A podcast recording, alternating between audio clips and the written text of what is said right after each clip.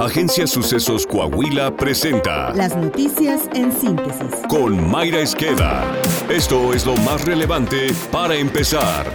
El presidente López Obrador acusó a las calificadoras internacionales de marrulleras y falsarias luego de bajar la calificación de petróleos mexicanos. El 14 de julio, Fish Ratings bajó la calificación de petróleos mexicanos de BB- a AB+, lo que significa una calidad crediticia pobre o dudosa. Y el pasado viernes, Moody's ratificó la calificación de Pemex en B1, pero cambió la perspectiva para la petrolera estatal de estable a negativa, ya que estima probable que enfrente mayores riesgos crediticios. A esto se suma que Reforma publicó que, de acuerdo a JP Morgan Chase, México empeoró en su indicador de riesgo país, pasando del quinto lugar que tenía en 2015 entre 17 economías de América Latina, pasó al décimo primer lugar en 2023. En ese periodo, nuestro país fue desplazado por Brasil, Colombia, Costa Rica, Guatemala, República Dominicana y Paraguay. Todos estos países hoy son considerados más seguros para invertir. Ante ello, el presidente aseguró que la economía mexicana se encuentra en buena situación y que las calificaciones bajas no afectan. Y como usted se imagina, se lanzó a descalificarlas. no afecta en nada. Es parte de la simulación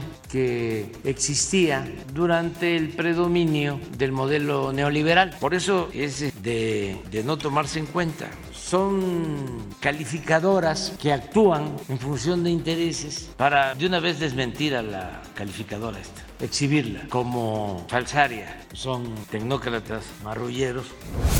Las vacaciones de verano del 2023 en México serán 15% más caras para los turistas respecto al periodo del 2022, derivado del aumento en el precio de alimentos, hospedaje, transporte terrestre y aéreo, así como gasolina, proyectó la Alianza Nacional de Pequeños Comerciantes. De acuerdo con las encuestas realizadas por el organismo, se reporta que tan solo el hospedaje se incrementó en más de 8.42%, los restaurantes en 9.81%, el transporte terrestre en 6.21% y el traslado en vehículo propio 3.74%, derivado de las alzas en el precio de las gasolinas, además de que las autopistas se han incrementado en 10.81%. La Alianza Nacional de Pequeños Comerciantes señaló que el 45% de los turistas vacacionará solo por un fin de semana, un 41% por una semana completa, 12% por más de una semana y un 2% lo hará pasando el periodo vacacional, buscando encontrar tarifas más bajas. Otro dato que reveló el organismo es que en el 2022 más del 50% de vacacionistas se endeudaron pagando altos intereses de hasta el 40%. A los 73 años de edad murió el empresario mexicano Alejandro Martí. Los informes recabados indicaron que su muerte es consecuencia de males respiratorios que lo aquejaban en los últimos meses. Alejandro Martí fue un exitoso inversionista, pero su imagen cobró notoriedad a raíz del secuestro y muerte de su hijo Fernando de 14 años de edad. A partir del trágico acontecimiento, se volvió un activista de notoriedad y fundó la Asociación Civil México SOS. En agosto de 2008, ante el entonces presidente Felipe Calderón, el Gabinete de Seguridad, incluido García Luna, y los gobernadores Martí lanzó en Palacio Nacional. En mis noches de dolor, siempre pensé quién habrá matado a mi hijo. ¿Habrá sido ese engendro maligno, hijo de la impunidad? ¿O todos nosotros que con el paso de los años, nuestra irresponsabilidad y nuestra ceguera, hemos creado lo que hoy estamos viviendo? ¿Quién es más culpable? ¿El que deja ser el que hace? Señores, si piensan que la vara es muy alta, si piensan que es imposible hacerlo, si no pueden, renuncien.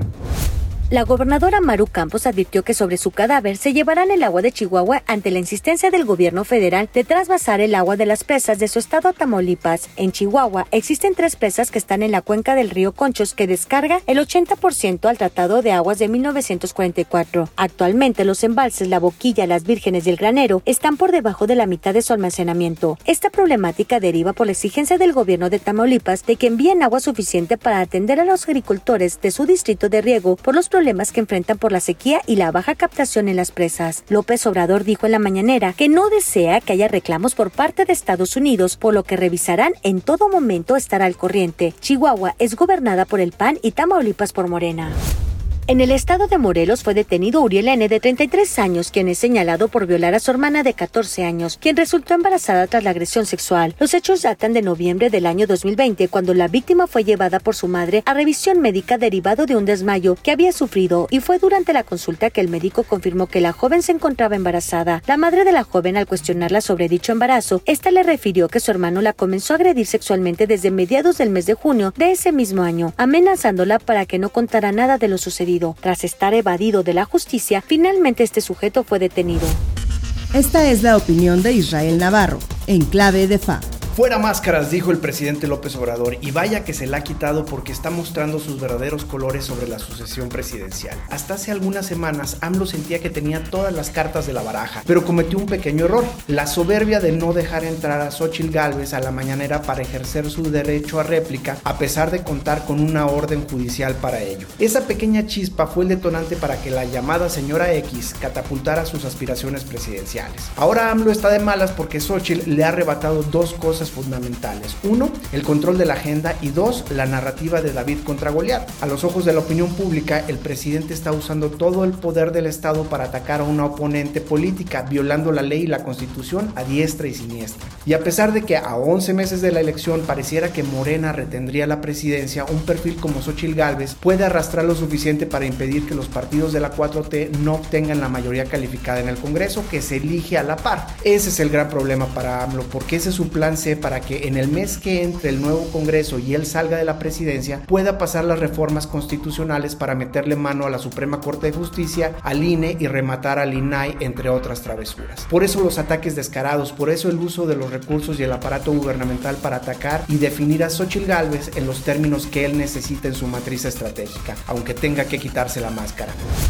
Internacional. El gobernador de Texas, Greg Abbott, aseguró que no retirará la barrera de boyas instaladas en el río Bravo, a pesar de la orden emitida en ese sentido por el Departamento de Justicia del gobierno federal estadounidense. En una carta dirigida al presidente Joe Biden, el gobernador republicano responsabilizó al presidente demócrata por no cumplir su obligación constitucional de defender los estados de una invasión aplicando la legislación federal y le advirtió que se verán en los tribunales por este caso. Abbott reiteró su petición a Biden de ayudar a salvar a los tejanos y a todos los estadounidenses de drogas mortales como el fentanilo, de la violencia de los cárteles mexicanos y de los horrores del tráfico de seres humanos, sentenció. Coahuila. El gobierno del estado de Coahuila, a través de su Secretaría de Gobierno y la Dirección del Registro Civil, en beneficio de la población, realiza continuamente brigadas de apoyo, acercando los servicios del registro civil a las comunidades más alejadas y necesitadas, destacó el gobernador Miguel Ángel Riquelme Solís. Señaló que con gran éxito se han llevado a cabo las brigadas del registro civil de Coahuila en coordinación con diversos municipios, con el objetivo de hacer llegar a las y los coahuilenses los servicios y trámites que ofrecen estas dependencias, garantizar que cuenten con la documentación correcta y sin errores, además de acercar el derecho a la identidad de los menores. Apuntó que durante este año se han llevado a cabo 43 brigadas en todo el estado, otorgando 19.920 trámites y servicios y que en lo que va de su administración se han llevado a cabo 375 brigadas en 30 municipios, atendiendo a 110.102 beneficiarios en áreas con mayor índice de marginación. Saltillo. Este 25 de julio, Saltillo conmemora el 446 aniversario de su fundación y lo hace como una ciudad fortalecida en calidad de vida, seguridad, empleo, obra pública y desarrollo cultural, señaló el alcalde José María Siller. Mencionó que gracias al trabajo coordinado con el gobernador Miguel Ángel Riquelme Solís se llevan a cabo políticas públicas que mejoran la calidad de vida de las familias saltillenses. Hoy Saltillo es la capital más segura de México con la tercera policía municipal más confiable y la cuarta más efectiva del país, de acuerdo con la encuesta nacional de seguridad pública urbana que presenta el INEGI. Este resultado, dijo, se da gracias a la confianza de la ciudadanía y el trabajo que se hace permanentemente con el gobierno del Estado, el Ejército, la Guardia Nacional y los más de 107 mil saltillenses que participan en los comités ciudadanos de seguridad. El avance de nuestro podcast deportivo con Alondra Pérez. Lo hizo. Rayados logra fichaje bomba para la apertura 2023.